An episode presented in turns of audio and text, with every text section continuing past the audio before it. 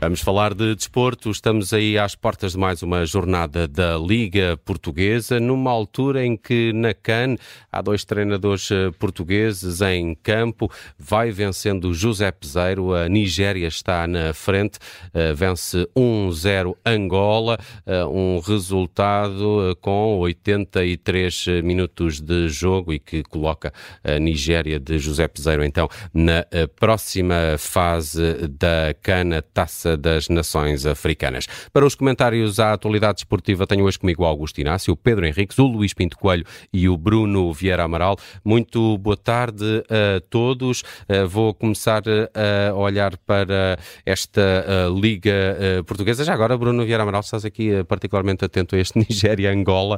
Queres tu fazer um resumo de como é que tem estado a correr a partida até agora, muito rapidamente? Sim, a Nigéria adiantou-se no marcador e já marcou o segundo gol de, por Vitória Osimhen foi anulado por fora do jogo, no lance de bola parada. A grande estrela da Nigéria também. A grande estrela da Nigéria. A Nigéria, que, que historicamente é uma das potências continentais. Um, tem um histórico muito superior ao de Angola.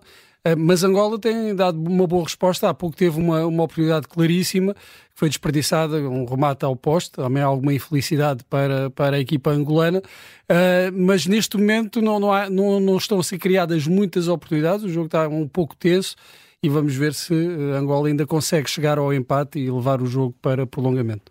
A ver, vamos, faltam poucos minutos, a ver se ainda conseguimos acompanhar o final desta partida aqui na Rádio Observador. Na Rádio Observador vamos acompanhar, sim, amanhã as partidas de Sporting e Futebol Clube do Porto. No domingo temos também relato desse Benfica Gil Vicente. O primeiro dos grandes a entrar em campo é uh, o Sporting que viaja até uh, Famalicão. Uh, Pedro Henriques, como é que perspectivas esta jornada 20 da Liga, o Sporting pode ter dificuldades em Famalicão, se bem que o Famalicão agora está desfalcado do seu defesa central eh, que rumou ao Futebol Clube do Porto, Otávio Ataíde. Muito boa tarde a todos. Olha, hum, eu vou um bocadinho na linha daquilo que tenho dito. Não quer dizer que não possa haver surpresas nestas jornadas, que não possa haver equipas ditas menos fortes que possam bater o pé, sobretudo quando jogam em casa. Eu acho que aí é que, portanto, Porto com Benfica e Sporting muitas vezes encontram uh, o grau de dificuldade maior. Porque eu acho que neste momento o, o crivo que existe entre as ditas três grandes, vamos também meter aqui o Braga, se bem que o Braga, no meu ponto de vista, não, não está nesse patamar, embora tenha ganho agora recentemente a Taça da Liga, eu acho que o Benfica, o Porto e o Sporting são claramente favoritos na maior parte dos jogos que vão realizar daqui para a frente, percebe-se isso pela qualidade do jogo, pela diferença um, que existe que, claramente entre aquilo que é realmente o Sporting, Benfica, o Porto e os outros. Agora, uh, o fator casa aqui pode ser um, um fator importante para o Famalicão, que é uma boa equipa do nosso campeonato, que vai produzindo muitos talentos, vai produzindo talentos que, ou produzindo ou tendo, quando digo produzindo no sentido, vai tendo talentos na, na, no seu clube que depois acaba por vender, o próprio Sporting é um dos grandes consumidores, uh, basta pensar de repente no Pedro Gonçalves e no Nuno Santos, um dos grandes consumidores de, de, desses mesmos talentos que vão passando por lá, mas honestamente eu olho para esta jornada e não obstante o Sporting jogar fora e daí o grau de dificuldade maior, eu olho para um Porto Rio Ave e olho para o Benfica Gil Vicente, com o respeito que merecem ser para estas equipas e que podem aqui ou lá, uh, mesmo fora, fazer alguma, algo, algo diferente daquilo que é o expectável. Eu acho que os três candidatos são claramente favoritos e, e acho que a, a, diferença de forças e de distância de pontos vai se manter e, portanto, não vejo aqui a possibilidade de Sporting Benfica ou Porto perderem pontos este fim de semana, mas, mas reparem, futebol se fosse uma ciência exata, acertávamos todos no, no, no, no, no Totobola e, e nós sabemos que o futebol é fértil em surpresas, mas neste momento acho que os três grandes estão claramente fortes e o suficientemente afastados para poderem perder pontos nesta jornada. Penso que não é nesta jornada que as coisas vão, vão mudar ou, vão, ou vai haver perda de pontos. É essa a tua expectativa, Augusto Inácio? O Famalicão uh, uh, tem uh, tido nos últimos anos um, um, crescimento considerável como, como equipa e instituiu-se também como equipa de Primeira Liga. recebe em sua casa o Sporting. Pode ser uma partida que cause dificuldades a Ruben Amorim e companhia? Uh, boa tarde a todos. Olha, em relação àquilo que, por exemplo, foi o ano passado, vê-se um Sporting muito mais forte e um Famalicão menos forte. Uh, diria que Porto e Benfica estão à expectativa que o Sporting perca pontos, que é normal, todos os grandes estão à espera que um ou outro escorregue. Uh, o Benfica já escorregou, o Porto já escorregou, está tudo à espera agora que o Sporting escorregue, mas o Sporting vem de uma vitória concludente de 8-0. Não quer dizer nada, foram só três pontos, mas dá moral, dá motivação, dá confiança. E o Famalicão em casa realmente costuma ser uma equipa perigosa, uma equipa que bem organizada e que sabe jogar no, no contra-ataque. Mas faltam realmente peças eh, muito importantes que tinha o ano passado que este ano não tem. Por isso, eu espero que seja uma vitória do Sporting, claro. Eh, não estou a dizer que vai, vai ser uma vitória categórica, não sei se vai ter muitas dificuldades ou não, mas creio que o Sporting está em condições de chegarem a Famalicão, num campo difícil, e ganhar os três pontos, porque depois, se, se ganhar o jogo, eu espero que sim, coloca a pressão depois em cima do Benfica, em cima de Porto, porque depois tem esses mesmos clubes que os ganhar também. Seguimos para a análise ao Benfica. Bruno Vieira Amaral, aqui o Benfica, nesta jornada, joga em casa, recebe o Gil Vicente numa semana de eleições no clube Minhoto. Uh, como é que poderá ser este Benfica já também com casa arrumada em termos de mercado? Sim, espero uma equipa mais, mais estável, que não passe pelos uh, sustos que teve uh, nos últimos jogos e no último jogo com, contra o Estrela da Amadora uh, teve algumas dificuldades no, no arranque do jogo. Espero uh, que o Benfica se apresente mais, mais sólido uh, e também com capacidade para fazer uma coisa que não faz há algum tempo, que é resolver os jogos o mais rapidamente possível. Já a pensar também na próxima jornada, e eu acho que essa vai ser uma das jornadas decisivas do campeonato, com os três grandes, com jogos com um diferente grau de dificuldade, mas ainda assim todos eles jogos difíceis. O Sporting recebe o Braga, o Porto visita a Aroca e o Benfica vai a Guimarães, que é sempre uma das deslocações historicamente mais complicadas para, para o Benfica e para, para os outros grandes. É por isso eu espero que nesta jornada o Benfica não, uh, não tropece, porque qualquer um dos uh, grandes que perca pontos nestas jornadas em que, à partida, eh, tem todas as condições e é claramente favorito. O Gil pode... Vicente uh, venceu o Vitória Sport Clube na não, última O Gil jornada. Vicente vem de duas vitórias consecutivas. E, e, está relativamente tranquilo na tabela, não é? Parece-me estar ali a fazer um campeonato tranquilo. Nós, nós podemos olhar sempre para, esta, para o, o ponto de situação do, do, dos outros clubes e, e ver uh, as coisas de maneira diferente. Uh, quando se aproxima ao final da época e vemos os clubes muito aflitos, dizemos que isso é um problema para as equipas que os enfrentam, mas também dizemos que as equipas que já estão tranquilas e com o seu destino mais ou menos selado uh, no campeonato, também têm outro à vontade e colocam outras dificuldades. O Gil Vicente vem moralizado dessa, dessa vitória, num, derby, num derby minhoto, uma vitória importante para uma equipa contra uma equipa que está a fazer também um bom campeonato e vem com essa moral e uh, ninguém lhe vai pedir, uh, ninguém lhe vai exigir uma vitória no Estádio da Luz e essa à vontade às vezes é o que uh, complica a vida ao, aos grandes, à vontade de, das equipas ditas mais, mais, pequenas. Mas nenhum dos uh, três grandes se pode dar ao luxo de perder pontos nestas, nestas jornadas. Eu concordo com, com o Pedro Henriques, acho que muito dificilmente haverá surpresas, pode haver quando elas acontecem nestas jornadas, normalmente depois são decisivas nas contas finais dos campeonatos. É quando os clubes, quando as equipas não estão à espera de perder pontos, perdem pontos em jogos que deveriam uh, conquistar eh, os três pontos com alguma tranquilidade e depois complicam muito uh, as contas e a vida, um, as contas para, para o título, obviamente. Hum. Luís Pinto Coelho, olhando aqui para a tabela classificativa, até parece que o Porto poderá ter a tarefa mais uh, facilitada. Primeiro porque joga em casa, depois porque o Rio Ave, destes adversários dos grandes, é a equipa pior classificada nesta altura, mas também me pareceu que o Rio Ave fez aqui um esforço de mercado interessante e pode ter aqui um novo fogo para o que resta desta temporada. Como é que será a, a vida de Futebol Clube do Porto? E já agora, não sei se depois também queres analisar um bocadinho a conferência de imprensa de Sérgio Conceição, que até se referiu a outros assuntos extra-futebol.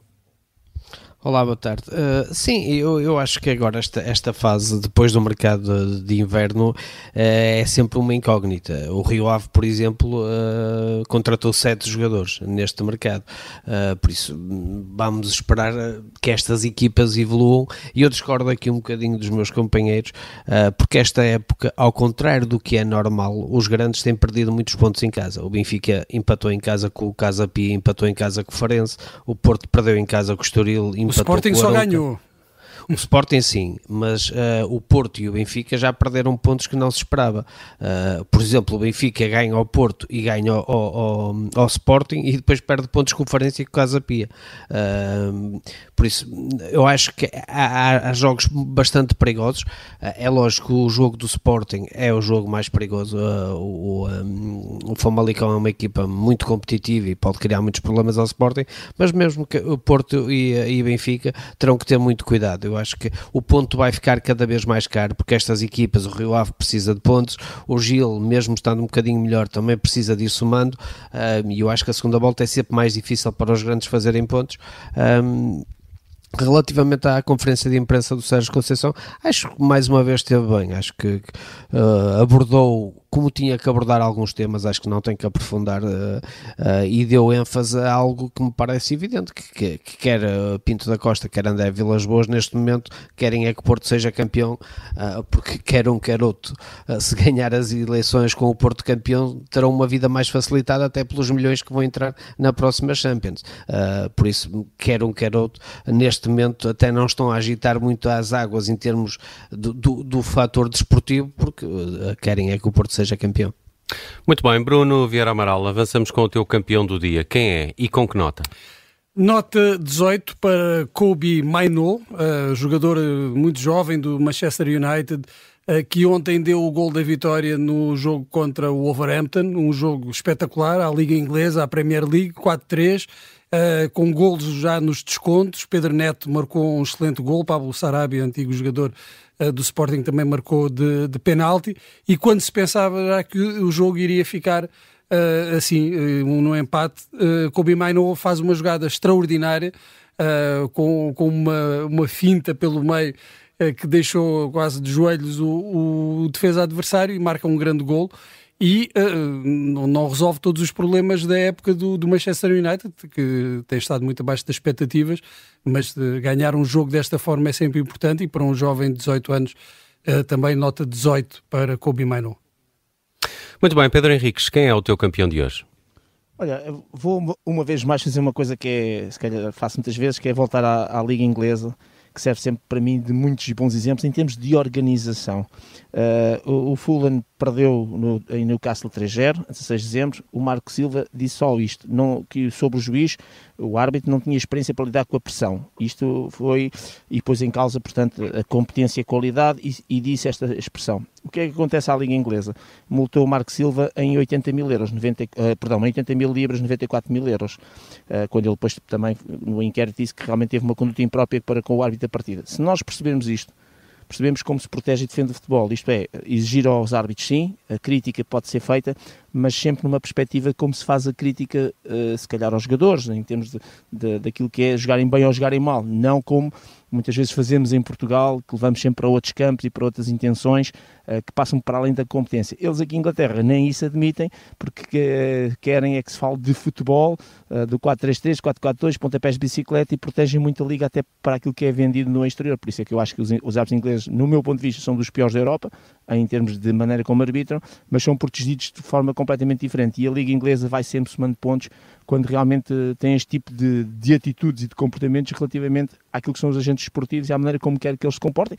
Nem sempre são bons exemplos, agora há pouco tempo tivemos lá situações de violência, mas essas pessoas também serão identificadas e punidas. E portanto a Liga Inglesa dá sempre bons exemplos. E para este bom exemplo tem que dar pelo menos um 18, porque realmente a Liga Inglesa, em termos de organização, bate aos pontos todas as outras, eh, nestes e noutros aspectos. Muito bem, Augusto Inácio, campeão e nota para hoje. Olha, eu vou hoje tocar num tema que dá-me vontade de rir. Nota 1 para o Lance Vila Verdense, neste caso para os proprietários. Como sabe, os proprietários daquele clube são canadianos, uh, mudaram o nome do clube, que era o Vila Verdense, agora está Lance Vila Verdense, está a um ponto do play-off da descida e está a cinco pontos de ficar na segunda liga. E o que é que acontece? Como precisam de muita qualidade ou de mais qualidade no seu plantel para se safar, contrataram Courtney eh, Ryun, tem 45 anos, eh, só jogou na, na, na, no, no, campeonato universitário, não tem mais currículo nenhum, e contratou o sobrinho do Sidorf, que já não joga há 3 anos.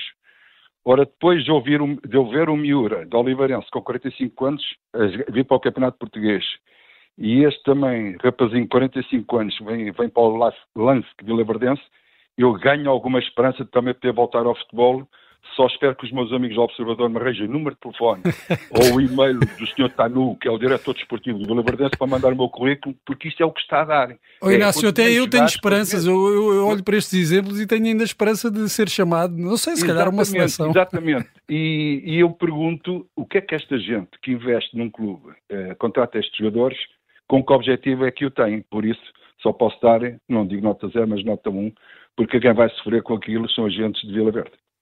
Luís eh, Pinto Coelho, o teu campeão e a tua nota? Como já terminou o Nigéria-Angola, vou dar aqui uma nota ao José Peseiro. Uh, conseguiu a qualificação, uma nota 17 um, para o José Peseiro. Que eu e acho para o Zaidu tem... não vai nada, nada, nada? Uh, pode continuar lá. Eu, eu, eu, eu, estou a dar nota ao José Peseiro porque quero que o Zaidu continue, porque ele está bem, está, está bem na seleção. Está é, bem longe, continu... não é?